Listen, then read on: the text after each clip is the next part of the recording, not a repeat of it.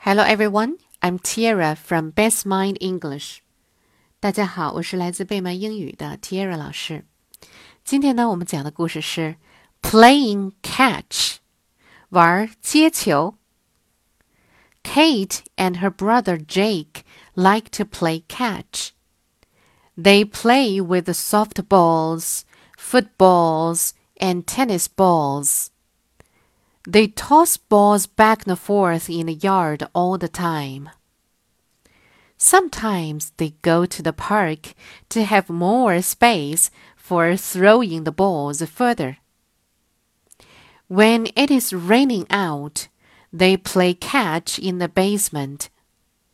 They use a tennis ball because it bounces off the basement walls. Jake is going to soccer camp for a week this summer. Kate is sad because she won't have anyone to play catch with while he is gone. The week before Jake leaves, they go to the park together. There is a girl tossing a ball by herself. Kate and Jake invite her to play with them. Her name is Brooke.